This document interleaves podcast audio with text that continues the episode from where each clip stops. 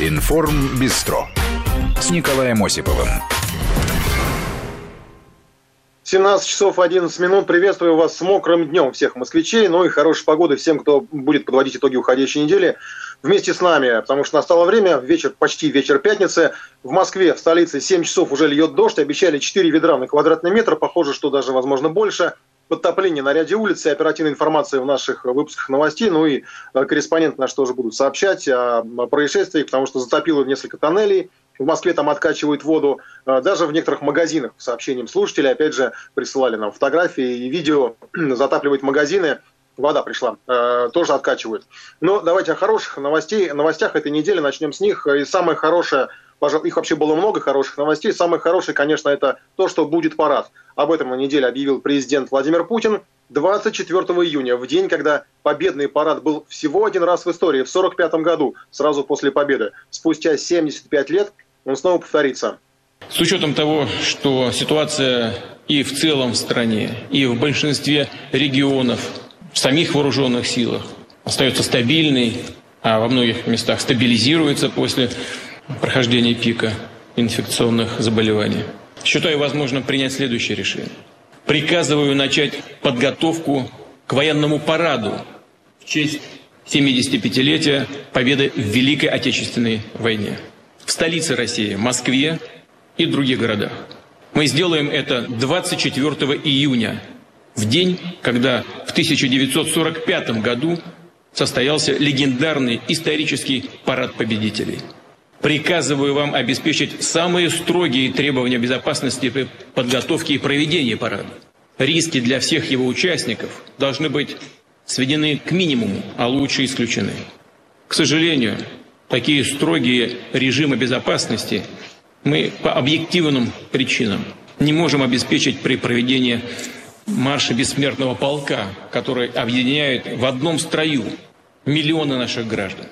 Поэтому предлагаю тем не менее, провести марш бессмертного полка тоже после парада, но после другого, на месяц позже, а именно 26 июля, а это еще один день нашей ратной славы, в день военно-морского флота России.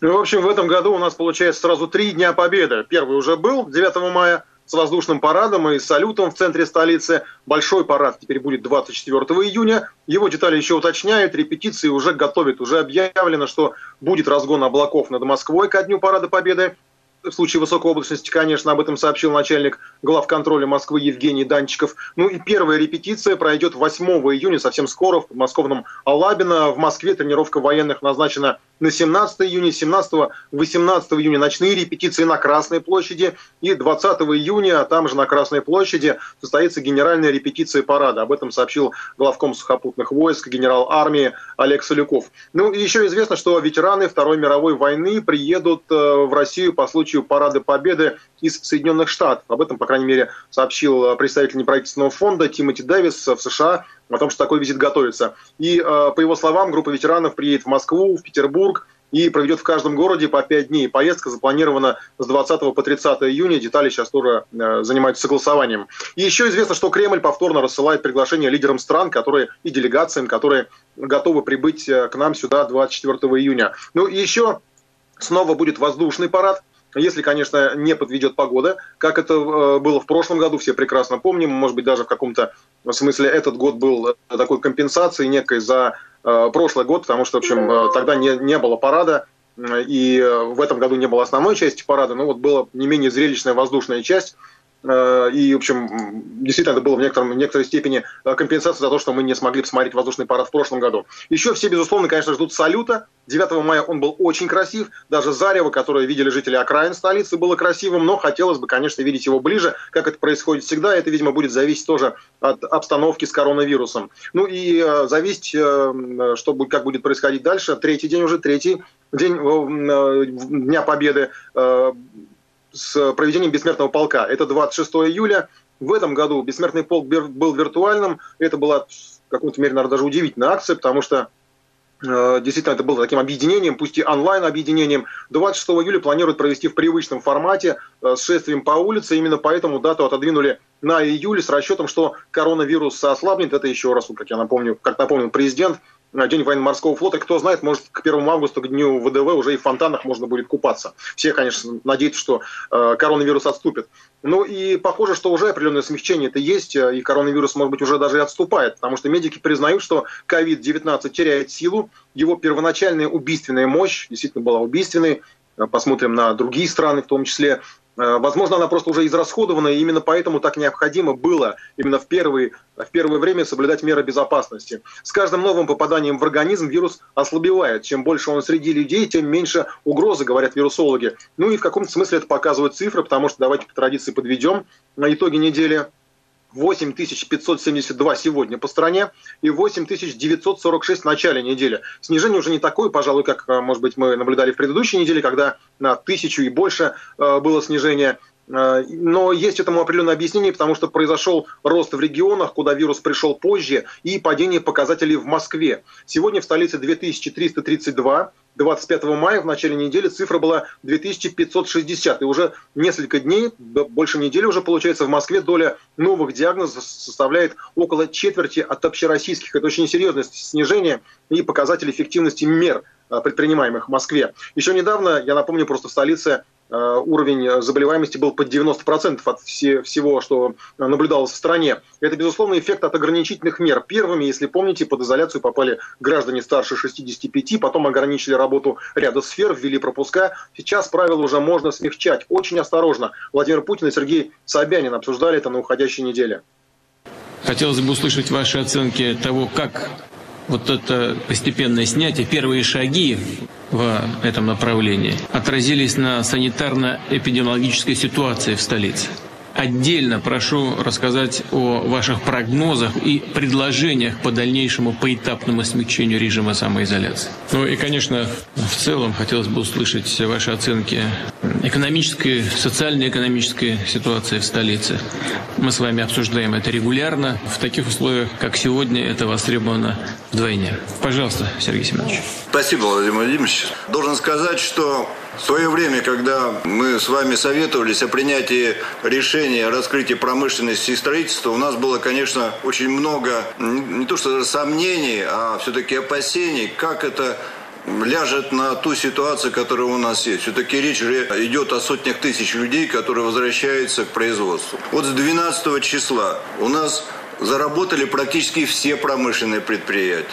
У нас э, на 12 число работало примерно 366, сегодня работает больше 700 основных предприятий. Это вот ну, основной костяк промышленности Москвы у нас работало где-то около 150 строек, которые мы не останавливались. Это метрополитен, а, железнодорожные стройки, ряд таких вот медицинских строек. Сегодня работает более тысячи площадок строительных.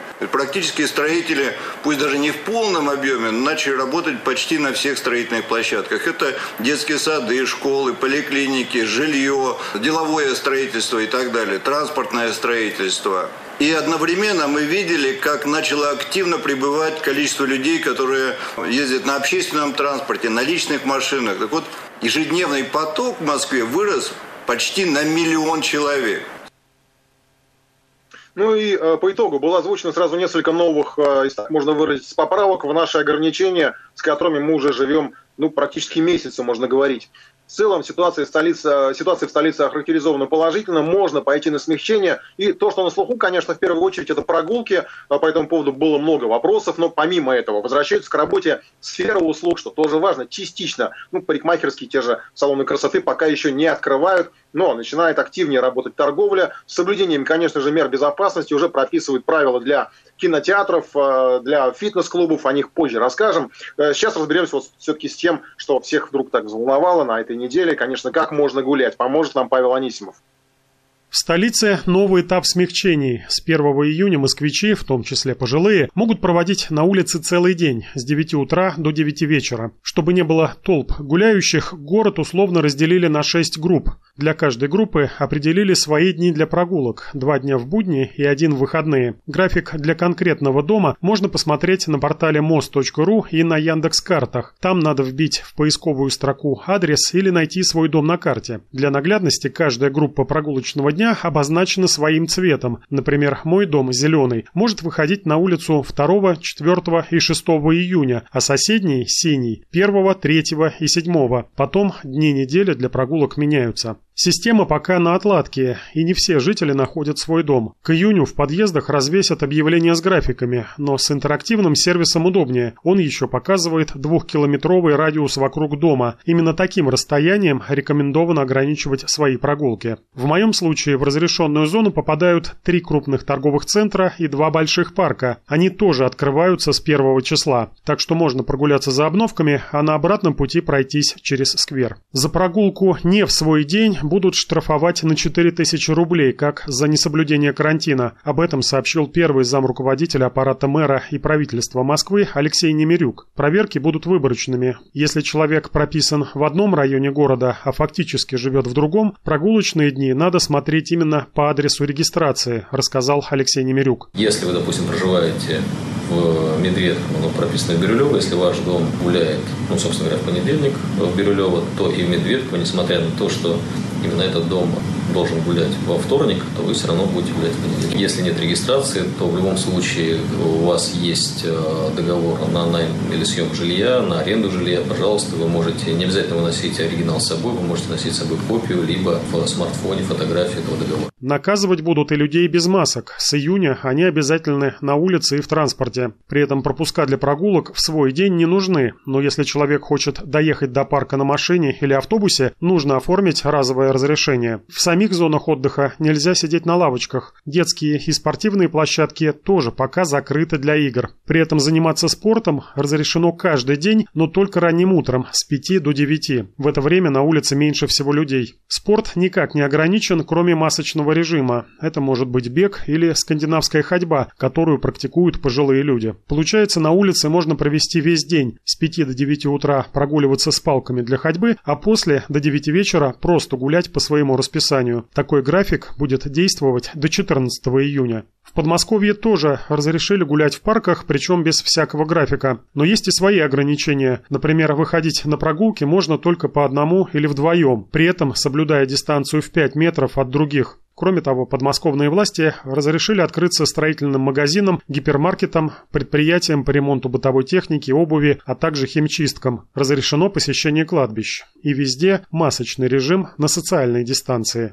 Из дома Павел Анисимов, Вести ФМ. Ну и вот уже сейчас стали поступать сообщения от подмосковных властей, что там с 3 июня открываются парикмахерские. Есть основания предполагать, что москвичи не стриженные э, в ближайшие дни поедут в Подмосковье стричься. Главное не забыть пропуск, потому что в Москве еще пропускной режим никто не отменял. А сейчас я предлагаю запустить опрос в нашем приложении смягчение мер. Ну, есть такое ощущение, что, возможно, не все удержатся и, может быть, даже сорвутся. Например, накануне буквально э, шел по улице и в магазин и видел, что детская площадка буквально пищит и гудит от э, детских криков, безусловно, довольных, но э, детские площадки еще не открыли в Москве.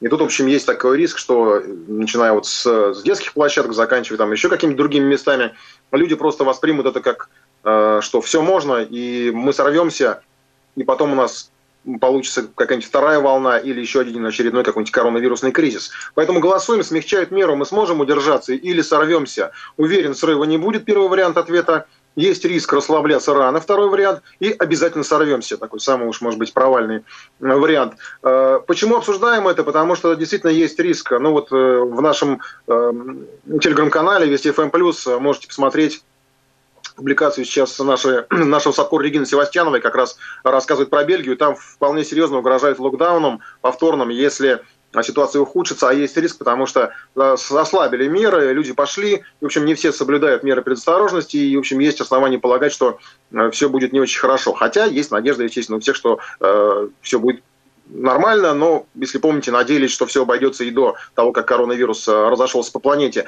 Еще один пример недели, это вот Новосибирск, там продлили карантинные меры до конца июня, и причина есть. Это рост новых диагнозов, и, возможно, причина в том, что просто сейчас регион выходит на тот самый пик или на плато, как говорили в Роспотребнадзоре, А возможно, это плата за игнорирование мер, когда там уже вводили самоизоляцию, и люди продолжали гулять без масок, ходили на пляже, загорали, думали, что все это как-то так и останется где-то в Москве. И об этом говорят медики сейчас. Коронавирус, географию не выбирают. Сейчас в ряде городов, в Новосибирске в частности, вынуждены отодвигать смягчение, которое, безусловно, ждут э, жители. Ну и еще одна новость недели, о которой рассказали в Минкомсвязи э, на неделе, это идентификатор мобильный. Кто-то испугался, кому-то стало интересно. Код в приложении, который заменит паспорт и вообще все документы. Его будет достаточно, чтобы оформить документы, подтвердить личность, получить деньги, совершить покупки. Максут Шадаев, глава Минкомсвязи, рассказал о новшестве.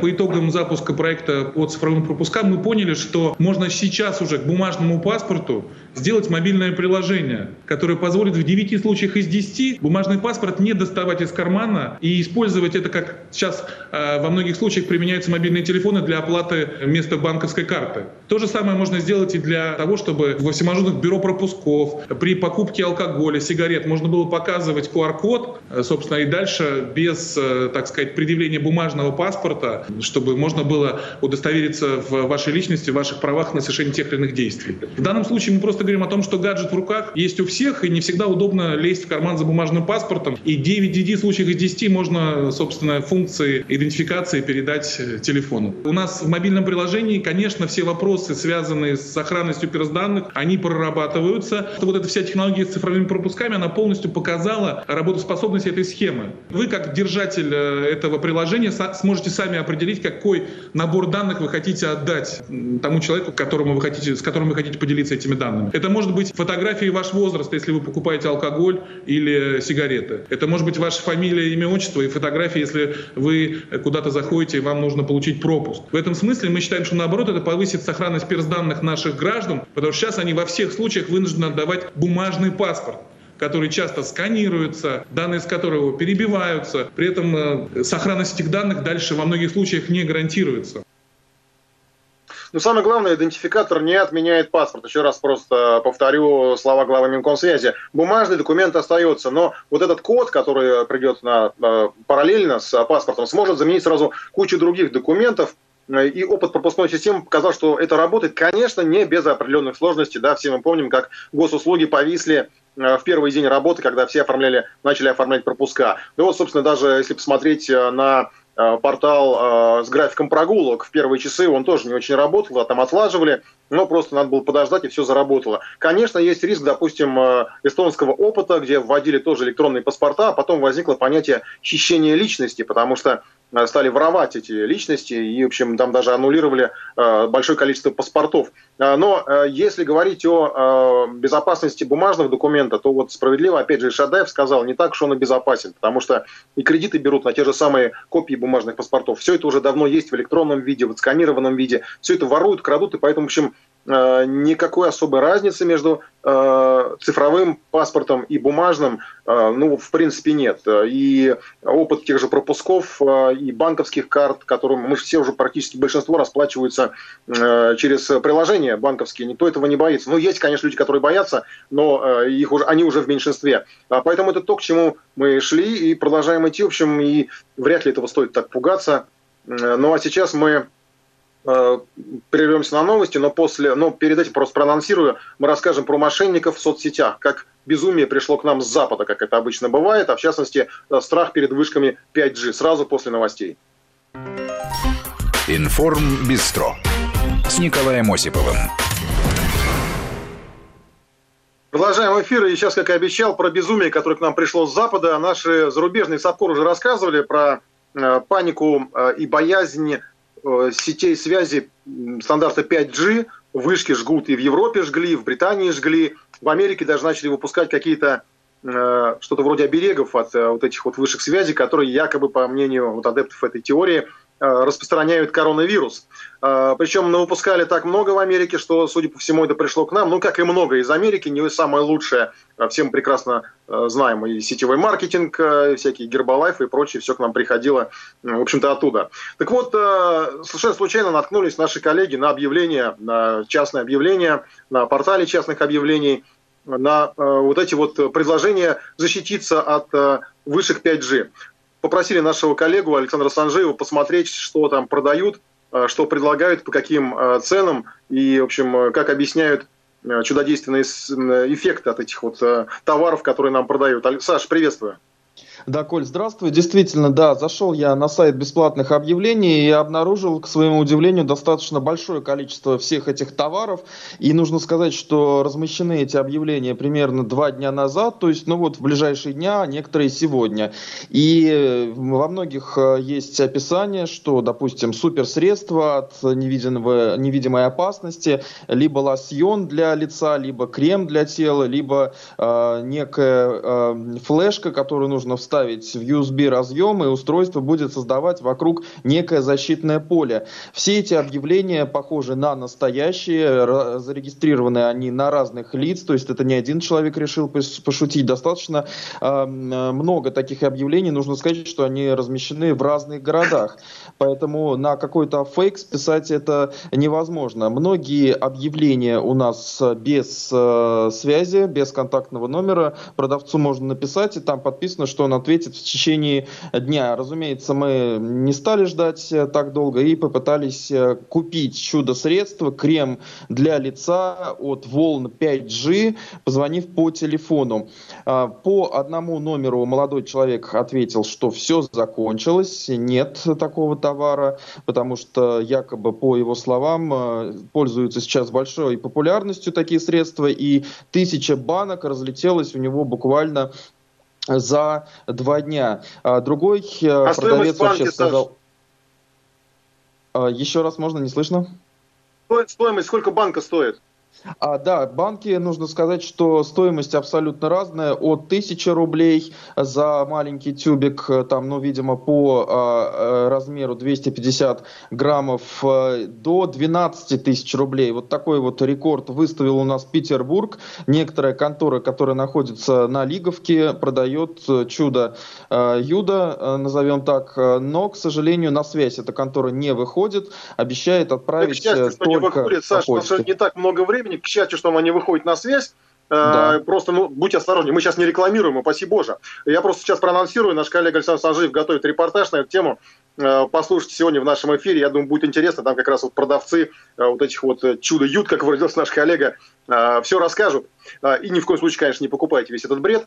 Сейчас еще про безумие немного. Уже в Миннеаполисе гораздо более серьезное и опасное. В городе погромы, беспорядки, мародерство – все началось с гибели афроамериканца во время задержания полиции. Мужчину взяли за использование поддельного чека на 20 долларов. Он не сопротивлялся, но полицейские действовали так жестко, что задушили его во время ареста. Начались протесты, погромы, столкновения. И не впервые Илья Ежов изучал ситуацию.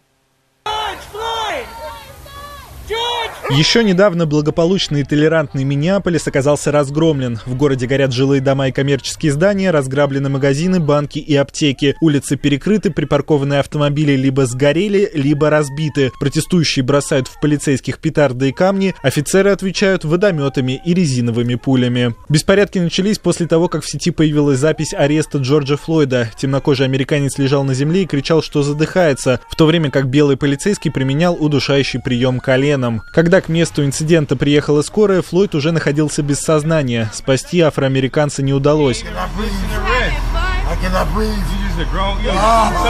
Как сообщается в полицейском отчете, причиной смерти стал несчастный медицинский случай при взаимодействии со спецслужбами. В рапорте также говорится, что Джордж Флойд оказывал физическое сопротивление во время ареста, видимо, поэтому и потребовались такие радикальные удушающие приемы. Офицеры задержали американца, когда тот находился в машине, его подозревали в подделке документов. Это был чек на 20 долларов, которым Флойд пытался расплатиться в магазине. Полицейские также заявили в отчете, что мужчина испытывал некие медицинские трудности. Как позже сообщили СМИ, задержанный мог находиться в состоянии алкогольного или наркотического опьянения. Увидев кадры с убийством, жители Миннеаполиса стали выходить на стихийные акции протеста. Сначала это был просто марш. Люди держали плакаты с фразой «Я не могу дышать», повторяя последние слова Флойда, и выкрикивали лозунг «Жизнь черных имеет значение».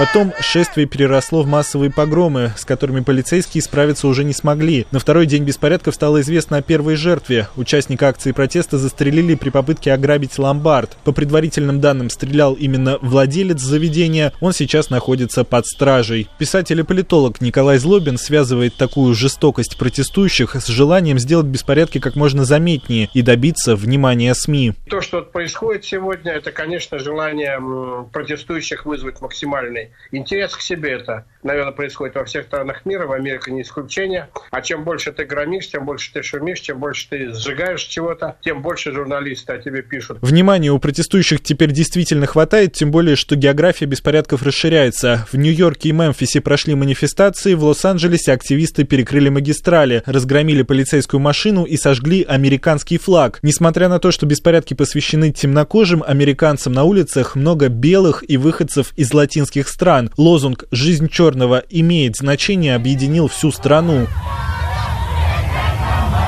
Мэр Миннеаполиса пытался сразу протестующих успокоить. Всего через несколько часов после инцидента с арестом четверо полицейских были уволены. К расследованию привлекли ФБР и Министерство юстиции. Трамп лично обещал ускорить процесс. Но все эти меры не помогли. На третий день беспорядков Дональд Трамп отправил в Миннеаполис 500 бойцов Национальной гвардии. Об этом его просил мэр города. Собственными силами Миннесота не справляется.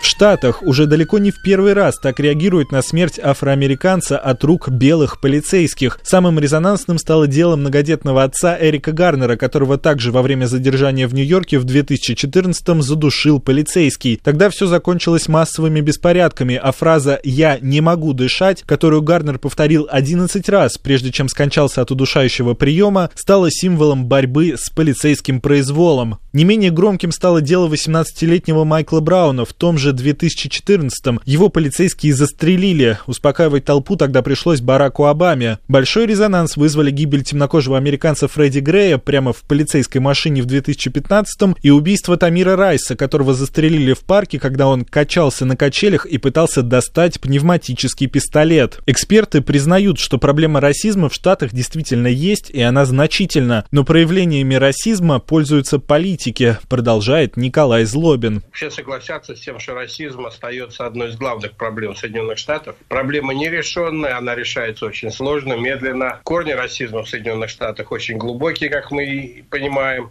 И отчасти проблема заключается в том, что сильные политические силы используют э, российские проявления себе на пользу. К слову, Дональд Трамп, отправляя Нацгвардию в Миннеаполис, не забыл напомнить журналистам, что мэр города является представителем Демократической партии. Тем временем шеф полиции принес соболезнования семье Флойда и попросил протестующих подождать результатов расследования. С просьбой успокоиться к активистам обратился и брат погибшего афроамериканца Филанис Флойд. Но протестующие слишком увлечены озабочены погромами и останавливаться пока не собираются. Илья Ежов, Вести ФМ.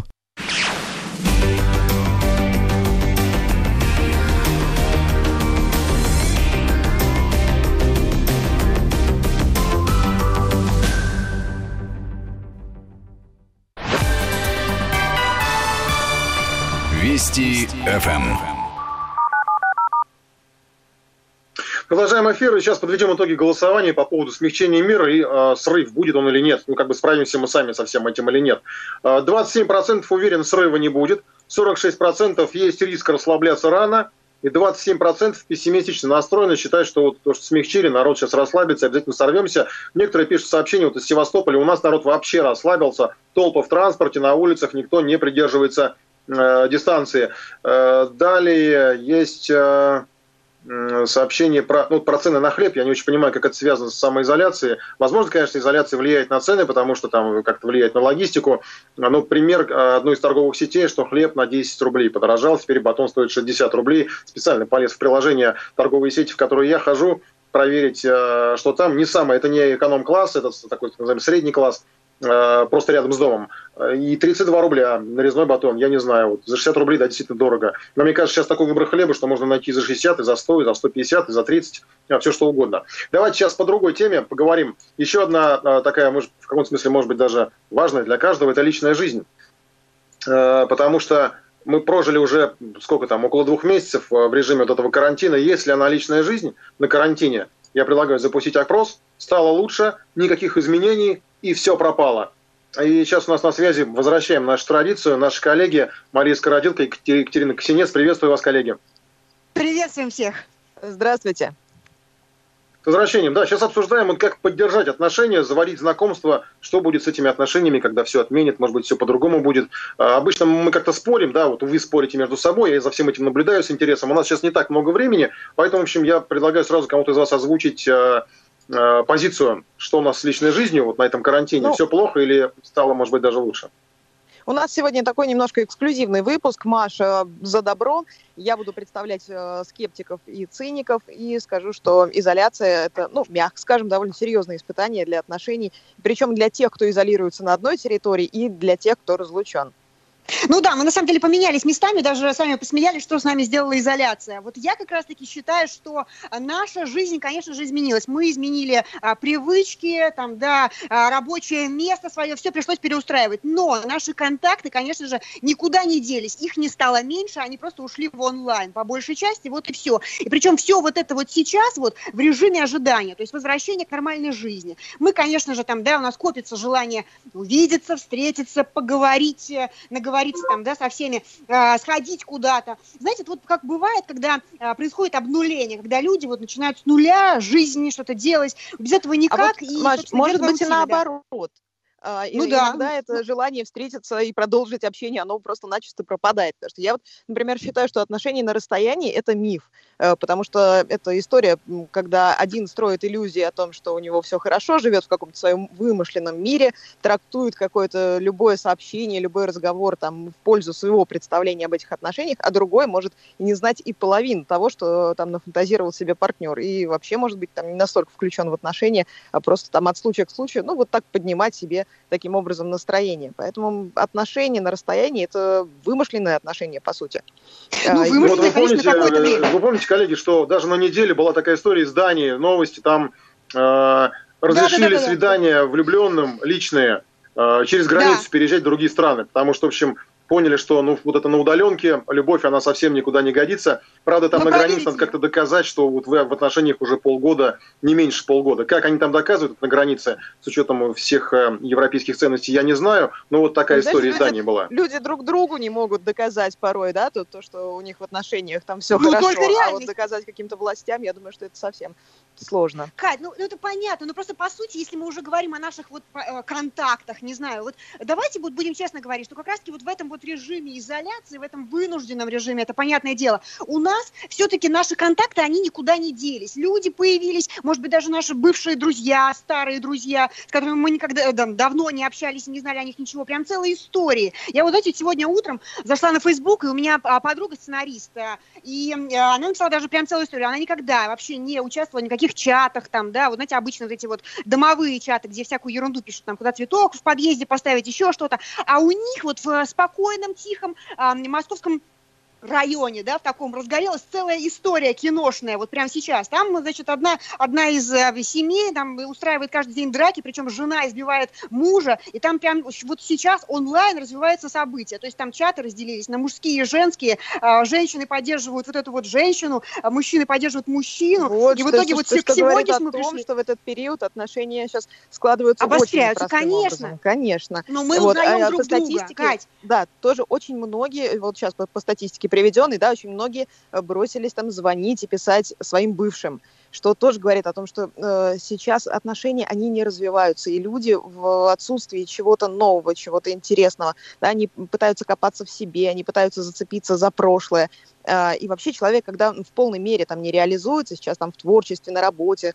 э, там в общении с друзьями, э, ему нечем э, поделиться со своим партнером, то есть даже ежедневные какие-то звонит бывший, да? или обмен сообщений. Да нет, ну а, по сути, нет сообщений, конечно, но если ты, если ты живешь какой-то жизнью, если у тебя нет никакого совершенно интереса ни к чему, и к жизни тоже, ну тогда ну как? А как нам тогда пережить эту изоляцию?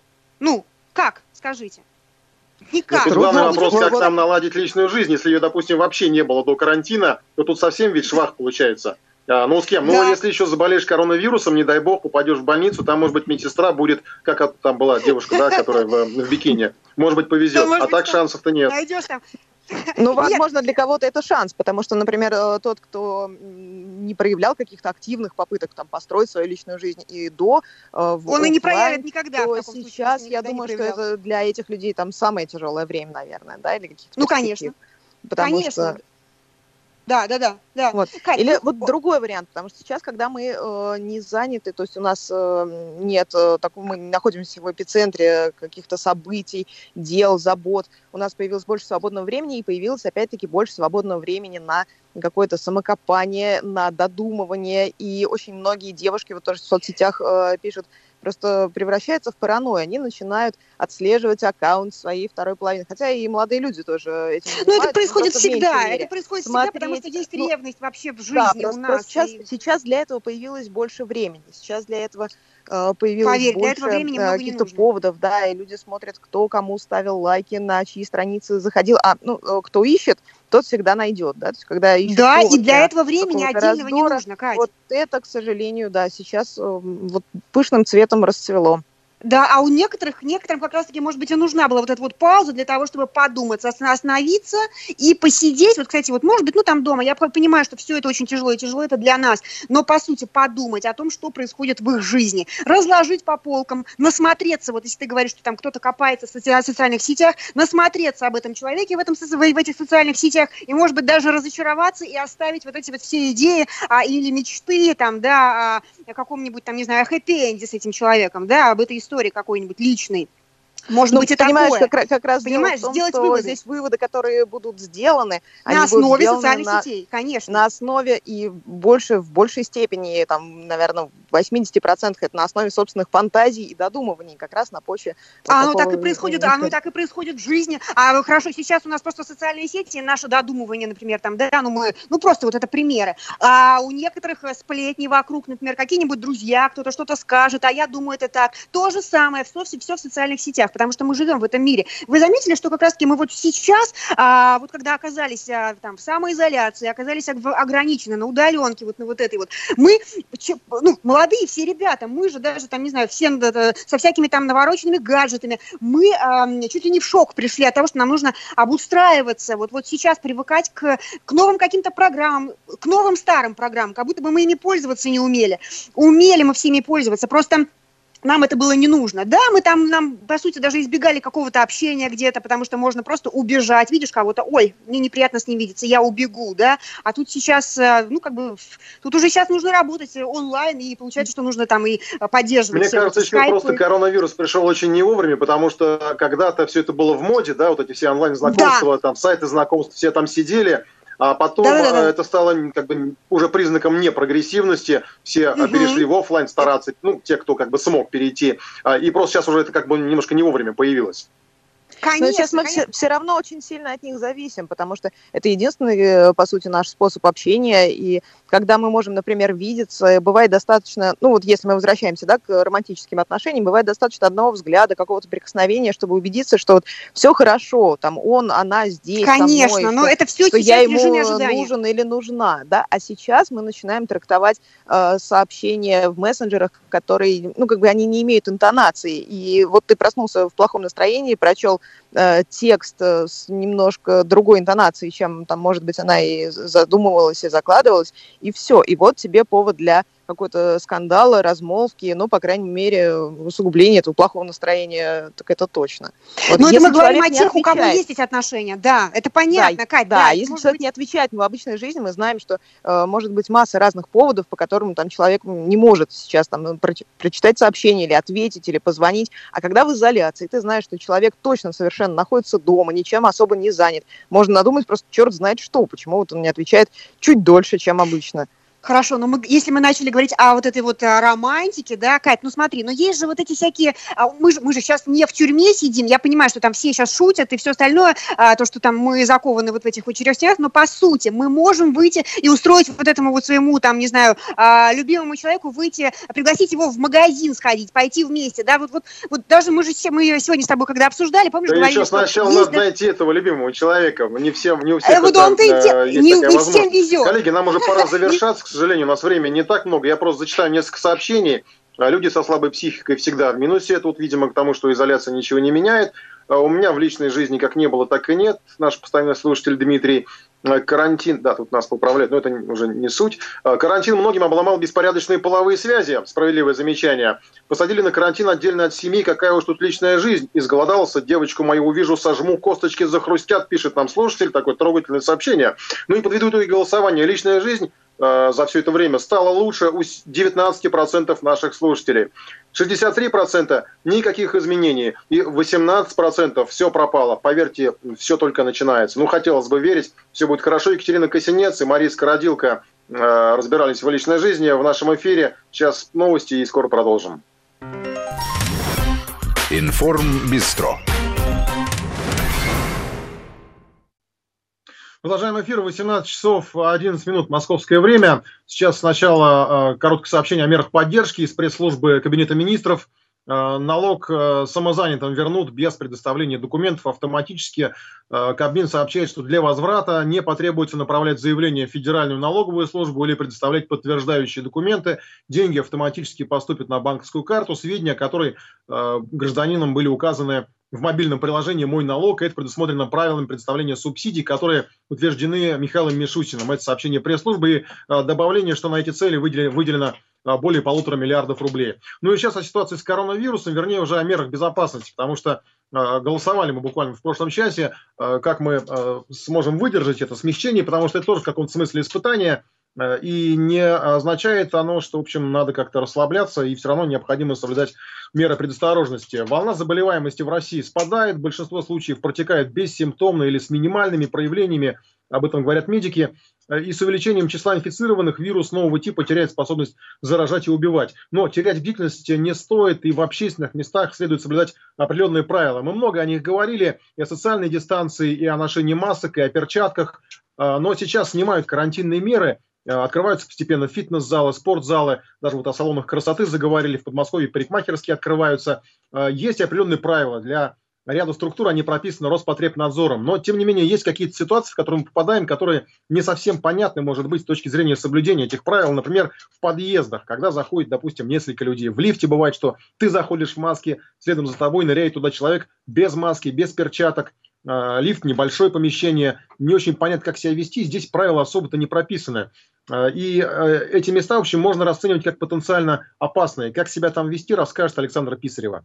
Лифт едва ли не главная коронавирусная ловушка, причем чем выше дом, тем больше вероятность заражения. В высотке в 20, а то и в 30 раз выше, чем в пятиэтажке, считают некоторые эксперты. С мнением согласны китайские специалисты. Кабины часто небольшие, если не сказать тесные, держать дистанцию не выйдет. По коронавирусному этикету не принято брать в лифт попутчиков, но даже в одиночку риски есть. За закрытыми дверями люди нередко испытывают обманчивое чувство безопасности, расслабляются и стягивают маски. А зря. Вентиляция там, как правило, правило, плохая, непринудительная. Проветривается помещение только при движении кабины через вентиляционные отверстия. И все, что выдохнуто, остается висеть в воздухе внутри. То есть не то, что ехать с кем-то одновременно не стоит, а лучше еще и подождать несколько минут, пока аэрозоль осядет. Входить внутрь в маске и желательно в перчатках, чтобы нажимать кнопки. С ними тема отдельная. На поверхностях вирус держится несколько суток. Нажимать лучше при помощи чего-то, что можно тут же выкинуть или обработать. Салфетки или ключа. Все эти можно встретить целые видеоинструкции инструкции. Как многие делают, предлагают зубочистки, перчатки одноразовые одевать или еще что-то. Как минимизировать контакты для того, чтобы вызвать лифт? Я что делаю? Беру с собой просто обычную зажигалку. Чтобы нажать кнопку, мы ее нажимаем зажигалкой. И нажимаем именно вот этим местом, откуда выходит огонь. Вот так вот я беру,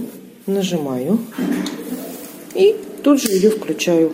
Ни до чего больше я не докасалась. В то время как огонь, я ее продезинфицировала.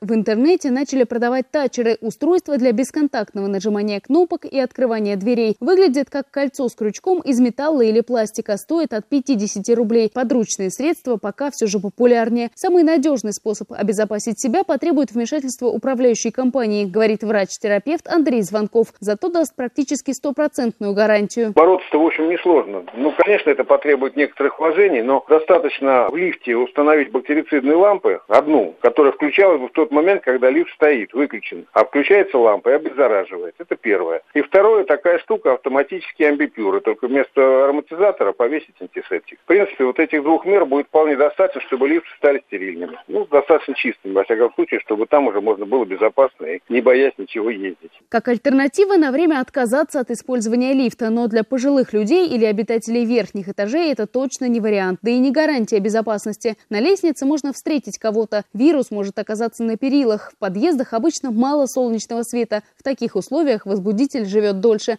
Опасным становится любое плохо проветриваемое место, продолжает врач Андрей Звонков. Там, где люди стоят, например, куда выходят покурить, поговорить, или у нас же очень любят поболтать на лестничной площадке. Тоже место такое заразное. Любые тамбуры, если они не имеют обработки кондиционеров, каких-то обогревателей, которые нагревают воздух и тем самым, в общем, уничтожают вирус. То есть э, место, где застаивается, где есть условия для стоячего воздуха. В кинозалах солнца нет совсем, поэтому там придется не снимать маски. И это не просто совет экспертов, а рекомендация Роспотребнадзора. Кинотеатры после пандемии работать будут по-новому. Продажа билетов по возможности дистанционно, через терминалы или интернет. Перерыв между сеансами не меньше получаса, чтобы работники успели дезинфицировать кресла. Зрители как минимум в метре друг от друга. Исключение только для членов семьи или тех, кто живет вместе. Правда, как это будут проверять, на форумах недоумевают. В документе это не указано. Нормы прописали и для бассейнов, и фитнес-клубов. Работать они будут по предварительной записи из расчета, чтобы на одного человека приходилось 4 квадратных метра зала или 10 квадратных метров плавательной дорожки. Чтобы клиенты держали дистанцию, тренажеры разнесут на полтора метра друг от друга и будут регулярно проветривать и проводить дезинфекцию. На всякий случай лучше обрабатывать оборудование самостоятельно, до и после себя. И заниматься в перчатках, можно тонких хлопковых, чтобы руки не потели в резиновых. В салоны красоты некоторые предлагают приносить свои инструменты. Мастера, скорее всего, будут готовы на многие уступки, но не на такую, говорит стилист Владислав Лисовец. Не думаю, что в салоны среднего класса или там бизнес-класса, где мастера захотят стричь ножницами клиентов. Но такой вариант, я думаю, это прям невозможно. Был еще вариант работать в перчатках. Он более подходящий. Правда, перчатки все время придется смазывать чем-то жирным, чтобы ножницы скользили по резине. Но это тоже вариант возможный. Все салоны сейчас, те, что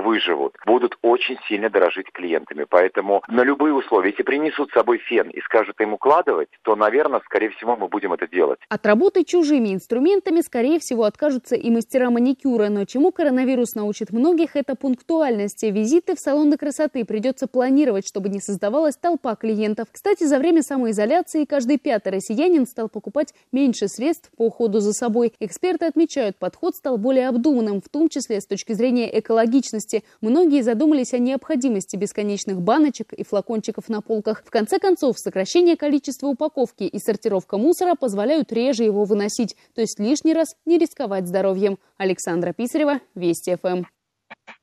Ну и где еще раз э, лучше не рисковать здоровьем, это планируя отпуск. Авиакомпании уже продают э, авиабилеты, обещают скидки. Кубань, Крым, Сочи, Анапа, Симферополь. Недорого, есть путевки, казалось бы. Отпуск уже близко, можно что-то планировать, но все не совсем так. По прилету могут возникнуть трудности. Регионы еще не все прошли через коронавирус, там пока не ждут туристов. Краснодарский край готов лишь к открытию санаториев. Соответственно, необходима путевка. Ну, как можно предположить, в Крыму лишь думают, как открыться. И нарушители обещают отправлять в обсерватор, причем за свой счет, если денег нет, через суд. Нарушитель – это любой, кто приехал на свое усмотрение в частном порядке. Турфирмы спешат собрать деньги после перерыва в работе, но все ли исполнится из того, что обещают туристам на от... в отпуске, выясняла Марина Костюкевич.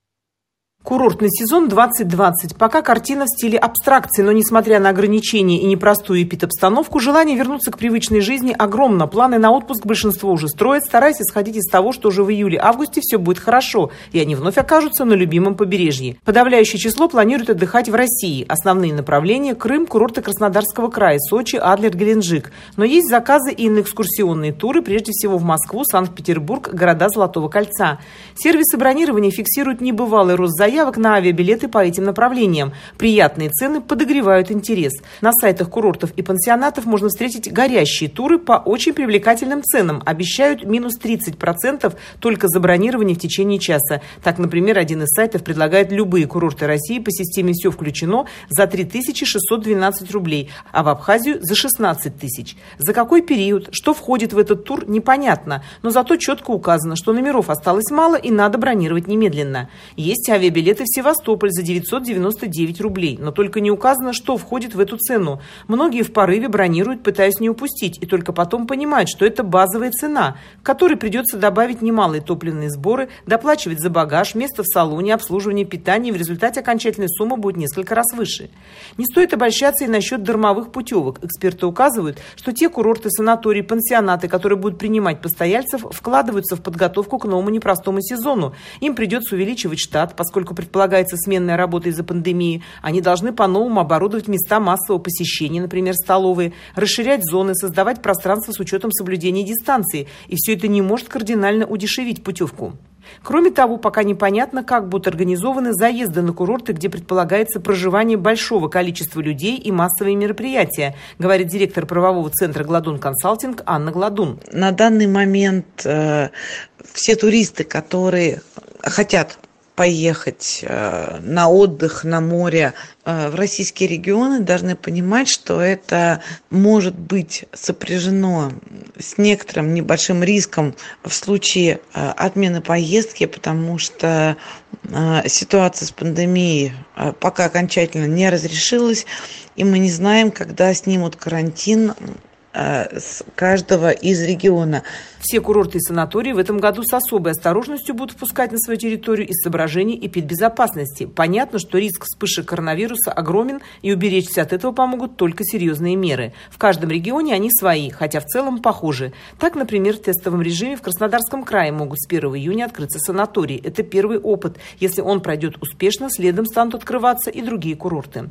Пока принимать гостей могут только санатории и пансионаты, имеющие медицинские лицензии. Согласно рекомендациям Роспотребнадзора прием отдыхающих допускается только по санаторным путевкам и строго при наличии справки об эпидокружении и отсутствии коронавируса. Справка об отсутствии COVID-19 и является пропуском на курорт. Причем данные должны быть получены не позднее двух дней до даты отъезда в санаторий. Естественно, результат должен быть отрицательным. Также следует собрать документы и о своем эпидокружении, то есть информацию об отсутствии контакта с вероятным больным. Срок такой справки 14 дней до даты отъезда. Справку выдают в медучреждении по месту жительства. Детям ее оформляет педиатр, взрослым терапевт или эпидемиолог. Но проблема в том, что она признается действующей, если выдана не позднее одного-трех дней до приезда в санаторий. Если курортник живет в другом регионе, едет на поезде, справка может и устареть. И что тогда? Эксперты не исключают, что ближе к открытию дверей для отдыхающих в регионах могут ввести требование предъявить справку и на наличие антител к коронавирусу. Сейчас этот тест вполне доступен.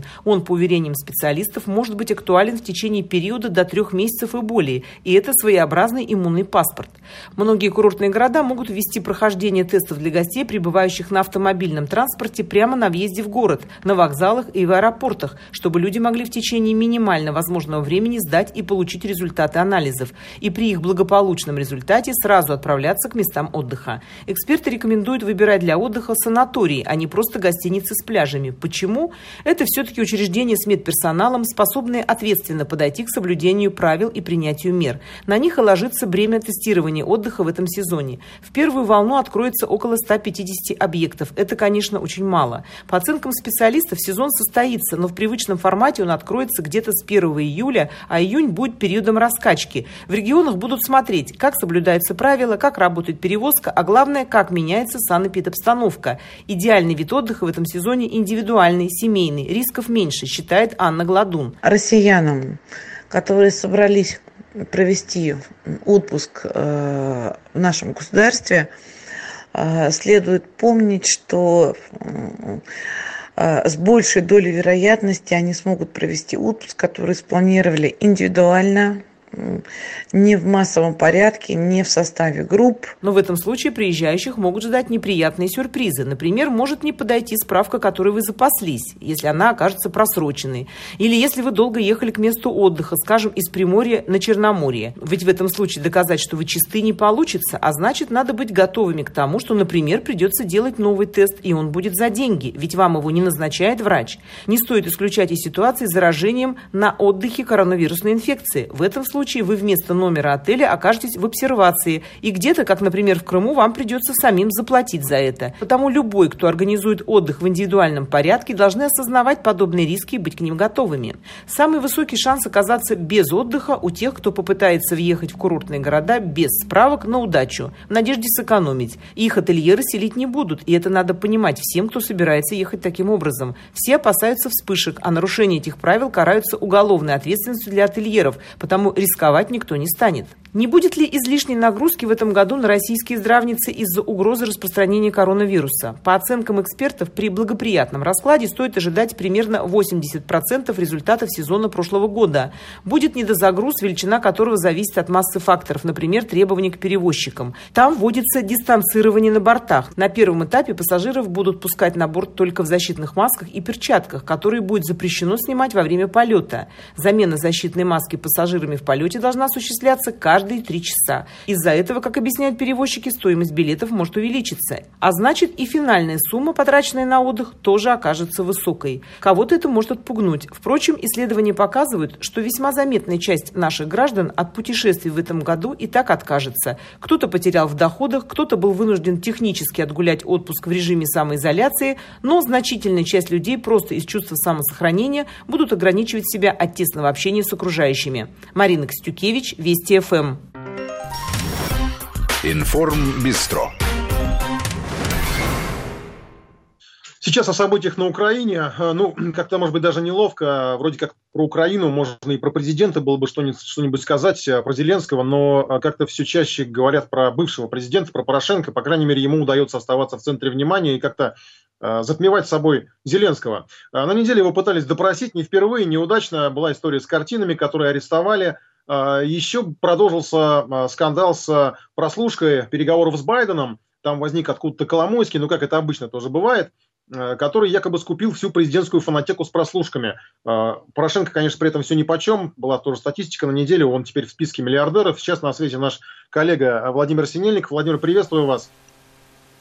Добрый день.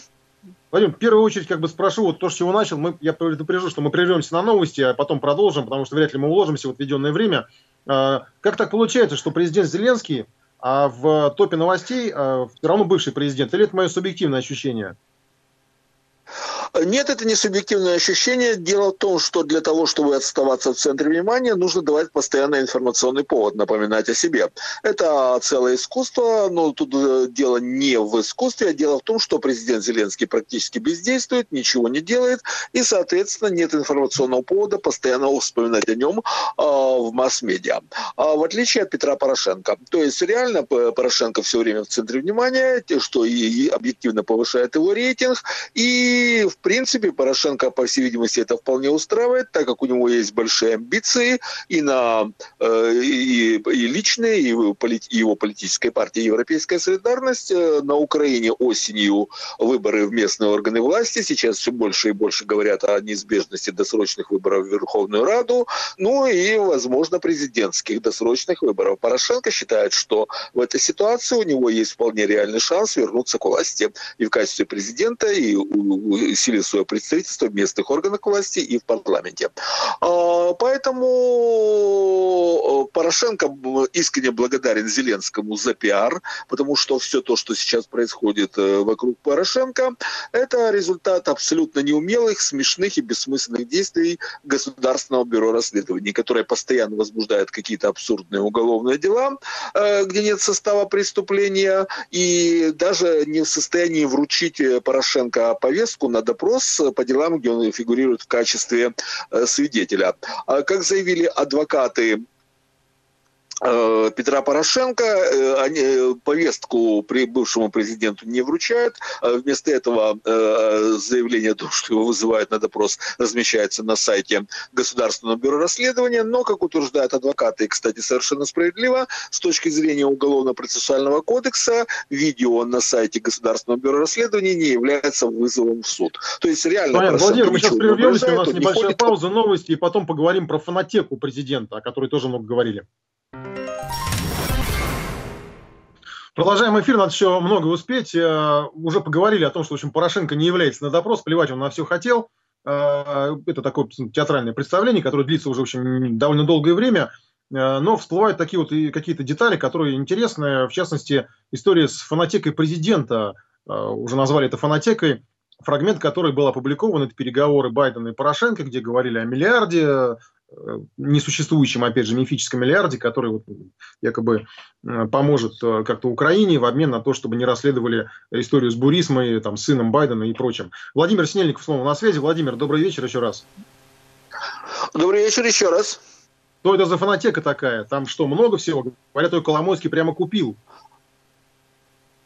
А, ну, то, что Коломойский купил, это только предположение. Дело в том, что э, в настоящий момент неизвестно, кто проводил записи в кабинете тогдашнего президента Порошенко. А, вполне тут проводят аналогии со знаменитым кассетным скандалом 2000 года, когда были обнародованы записи, сделанные в кабинете президента Кучмы. И точно так же, как и тогда, сейчас мы видим только малую часть этих записей, которые пожелали продемонстрировать публике. А, предположение о том, что э, Э, это за этим стоит Коломойский, высказывают аналитики, но без каких-либо конкретных доказательств. Сам Коломойский по этому поводу отмалчивается. А основанием для таких предположений является то, что Коломойский пытается сейчас э, дискредитировать и Порошенко, и э, который его в свое время отстранил от власти, но и в какой-то мере укрепить свои позиции при Зеленском, поскольку при Зеленском он тоже уже фактически отстранен от власти, его оттеснил Ахметов, который сейчас в фаворе у Зеленского, а Коломойский Зеленский, э, ну, точно так же, как при Порошенко, как это было пять лет назад, опять оказался отодвинутый в сторону и опять выжидает удобного момента для реванша. Э, речь идет о том, что на самом деле тут опять-таки можно проводить параллели. Я напомню, что три года назад точно так же на Украине начали раскручивать дело Манафорта, который якобы имел э, какие-то тесные связи с тогда прежним президентом Виктором Януковичем, и это стало поводом для большого скандала в Соединенных Штатах, в том числе и попытки импичмента президента Трампа. А касая сейчас, э, ну если тогда тот скандал был направлен против Трампа, то сейчас совершенно очевидно, что нынешний скандал направлен против э, Байдена, поскольку речь идет о деле, связанном с увольнением бывшего генерального прокурора Виктора Шокина, который расследовал э, деятельность компании Бурисма. О чем там идет речь? В мае 2014 года, точнее 12 мая, сын вице-президента Джо Байдена почему-то вдруг был назначен э, э, членом совета директоров э, компании Буризма. Она зарегистрирована на Кипре, но занимается добычей газа на Украине. И вот это назначение как-то рассматривают как возможное проявление а, того, что называют торговлей доступом или непотизма, то есть назначение близких родственников на должности в государственном аппарате. А, зарплата у него была 50 тысяч долларов в месяц при абсолютно минимальных никаких обязанностях обязанностях, он периодически раз в несколько месяцев должен был появляться на заседании Совета, и ничего больше.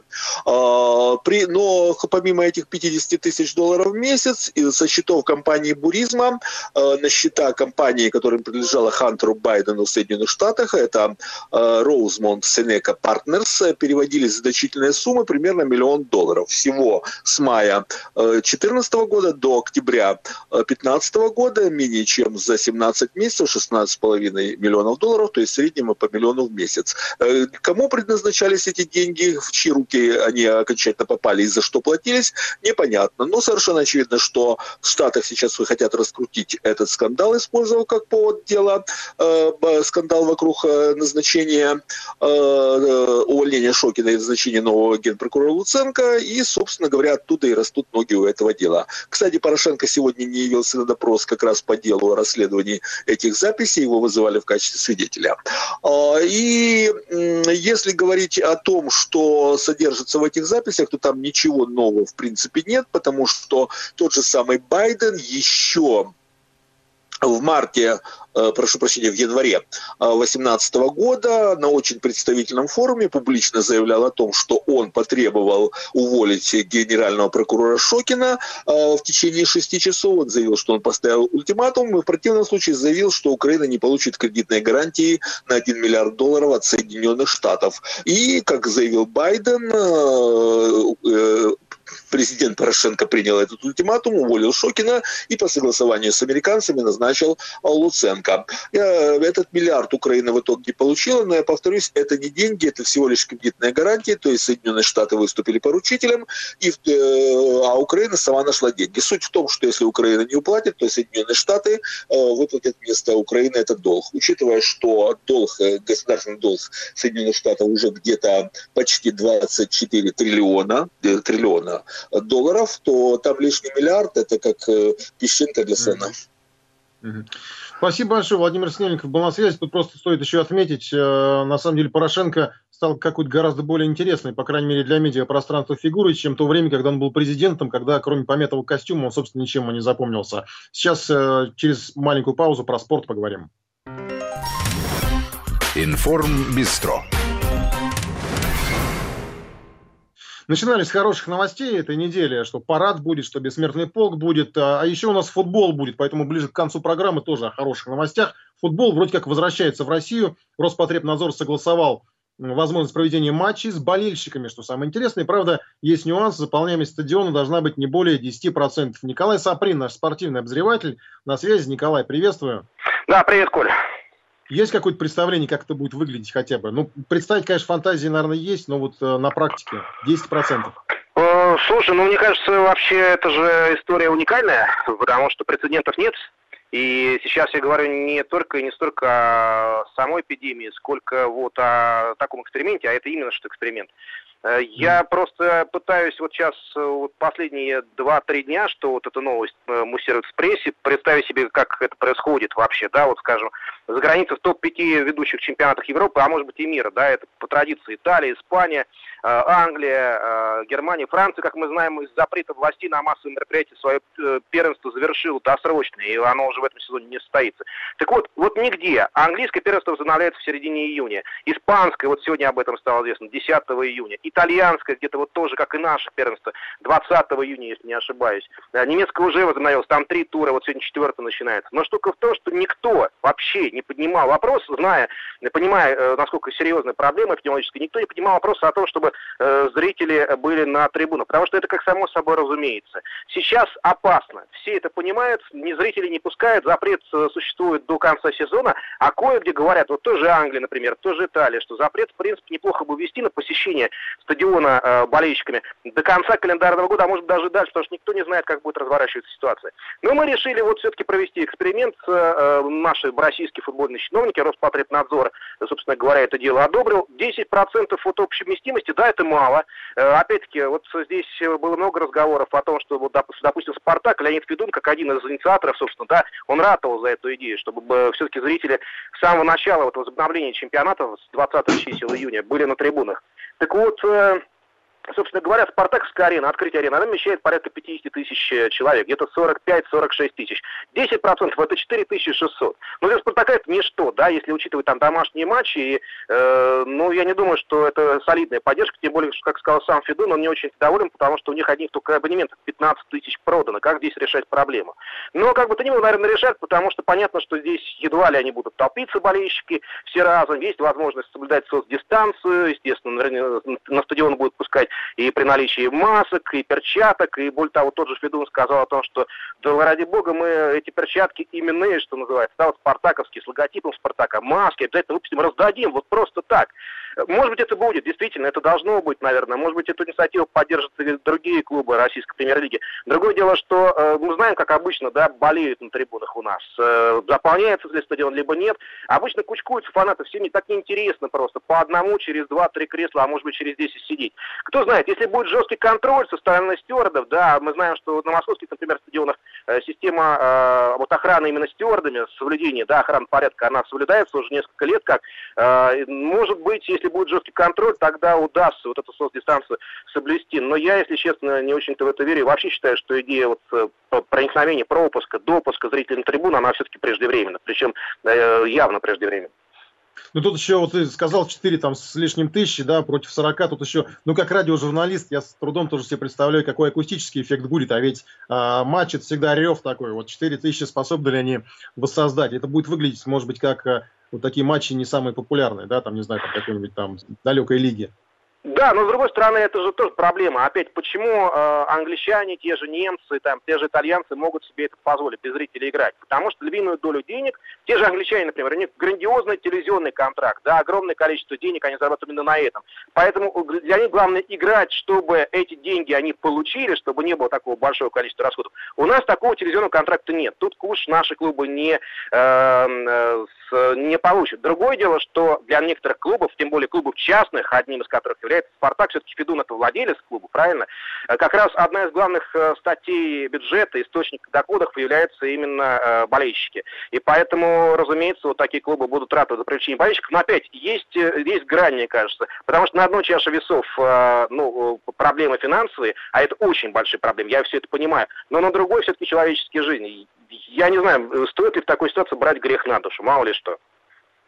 Ну, надеемся, надеемся, что до греха не дойдет, а, тем более, все-таки, ну, 10, правда, ну, как-то рассадить-то можно, тем более, вот говорили про самолет в шахматном порядке, уж там-то в таком супер шахматном порядке э, можно, это, ну, допустимо. Будем смотреть, как все это будет происходить. Спасибо. Николай Саприн, наш спортивный обозреватель, был в эфире.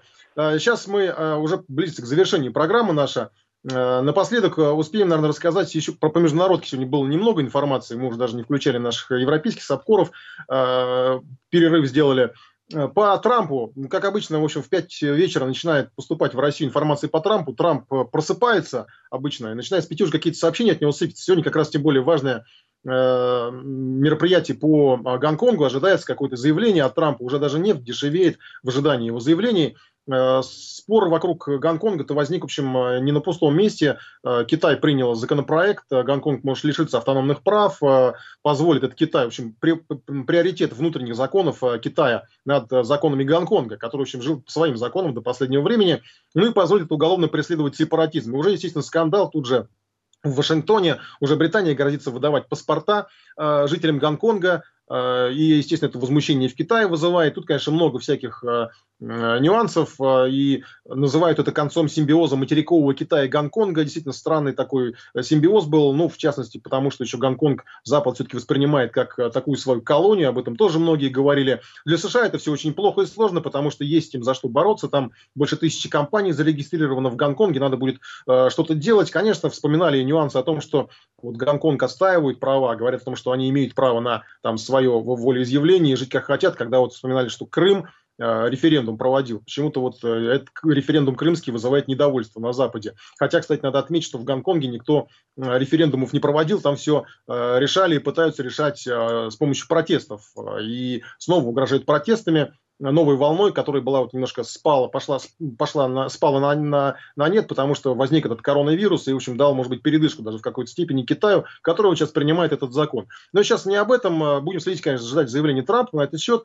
Э, но Трамп уже попал тут в историю с утра э, новые подробности по поводу его взаимоотношений с социальными сетями. У него всю неделю, вообще давно у него не складывалось с социальными сетями, с Твиттером, в котором он любит писать, э, много и не всегда понятно. Так вот, закончилось, вернее, продолжилось. Я не думаю, что это за окончание взаимоотношений с Твиттером. Заблокировал пост президента Трампа, где он назвал отморозками протестующих в Миннеаполисе. И он там уже угрожал Э, применением э, оружия против них. Ну и мы знаем, что уже даже Национальную гвардию э, ввели в Миннеаполис, рассказывали о ситуации в этом городе. Так вот, о взаимоотношениях Трампа с социальными сетями, о том, как он пытается их закрыть, а они изо всех сил сопротивляются, расскажет Вера Десятого. А я сейчас прощаюсь с вами уже напоследок репортаж нашей коллеги. Всем хороших выходных, дай бог дождь прекратится и всем здоровья. Личная месть под маской борьбы за свободу слова. Дональд Трамп лишил социальные сети правового иммунитета. У них есть щит, и они могут делать, что хотят, сказал президент. Больше у них этого щита не будет. Раньше закон гарантировал, что компании не могут рассматриваться как издатель или самостоятельный источник информации. Таким образом, Твиттер и Фейсбук, например, были защищены от судебных исков по обвинениям в клевете и защите чести и достоинства. То, что писали их пользователи, оставалось на совести этих пользователей. Теперь компаниям придется жестче модерировать в соцсетях, чтобы избежать судебных тяжб. И вот парадокс. Жертвой этой политики могут стать и твиты самого Трампа. Может, президент это и понимал, но эмоции взяли верх. Твиттер, любимая площадка Трампа для изливания своих мыслей, сделала ему слишком больно. Пометила его сообщение как содержащее неправду и разместила под ним предупредительный значок. В этом твите Трамп критиковал идею голосования по почте, которую организуют демократы. Он считает, что результаты таких выборов будет легко подделать. Например, почтовые ящики будут ограблены, бюллетени сфабрикованы и даже незаконно распечатаны и подписаны обманным путем. Под этим твитом появилась ссылка «Узнайте факты о голосовании по почте». И там статьи из CNN и Washington Post, врагов Дональда Трампа, которых он называет fake news. Так что это был удар Твиттера, что называется, в самое сердце президента. И пройти мимо он не смог. У них была неконтролируемая власть подвергать цензуре, скрывать, а также изменять практически любые формы общения. Это недопустимо. Такими благими мыслями объяснил Трамп свои решительные шаги против соцсетей. В чем-то президент все же прав. IT-компании, тем более социальные сети, давно уже не вне политики. И в том числе они сейчас помогают либеральным СМИ вести информационную войну против Трампа, ведь он в первую очередь представитель традиционного американского бизнеса, тяжелой промышленности, рабочего класса, а не айтишников. Твиттер ответил на выпад президента с заявлением «Изменение закона грозит будущему онлайновых высказываний и свободе интернета». А вот Марк Цукерберг был осторожен в выражениях. «Я твердо верю, что Facebook не должен быть арбитром истины в отношении всего, что люди говорят в интернете», сказал бизнесмен. Видимо, он забыл, как его собственная компания становится этим самым арбитром, когда ужесточает правила ведения Инстаграм и блокирует публикации. Или забыл, как в январе 2019 года под надуманными предлогами модераторы удалили более 500 страниц, связанных с Россией, в том числе материалы информагентства «Спутник». Немного комизма в эту ситуацию добавляет то, что Трамп ссорится с Твиттером в самом Твиттере. Это его любимая площадка, где его читает 80 миллионов человек. Через нее он посылает все возможные сигналы мировым лидерам, ругается с прессой, а силу одного его твита в 280 символов можно сравнить с обращением к нации. Так, одного сообщения было достаточно, чтобы обвалить акции Амазона. Он даже может управлять ценами на нефть через соцсеть. Так, в апреле Трамп написал, что поговорил с Владимиром Путиным и наследным принцем Саудовской Аравии, и они согласились сократить добычу, что добавило много оптимизма на рынке. Обвалившиеся цены начали немного расти. А год назад американский президент, наоборот, писал что цены на нефть становятся слишком высокими. ОПЕК, пожалуйста, расслабьтесь и успокойтесь. И цены просели. В общем, Твиттер и Трамп друг без друга не могут. Но сейчас американский президент так зол, что грозит чуть ли не закрыть площадку. Якобы есть у него способы, какие точно не знают, будет консультироваться с юристами. Пока он думает, как еще отомстить, Твиттер ждут в Германии. Уполномоченное Министерство экономики ФРГ по цифровой экономике и стартапам пригласил компанию перебраться к ним. Здесь вы будете свободны в критике правительства, а также борьбе с fake news. У нас отличная экосистема для стартапов и технологичных компаний. Ваша компания отлично впишется, и я открою любые двери для вас», написал министр Твиттеру в Твиттере. Вера Десятого, Вести ФМ. Информ Бистро. Вести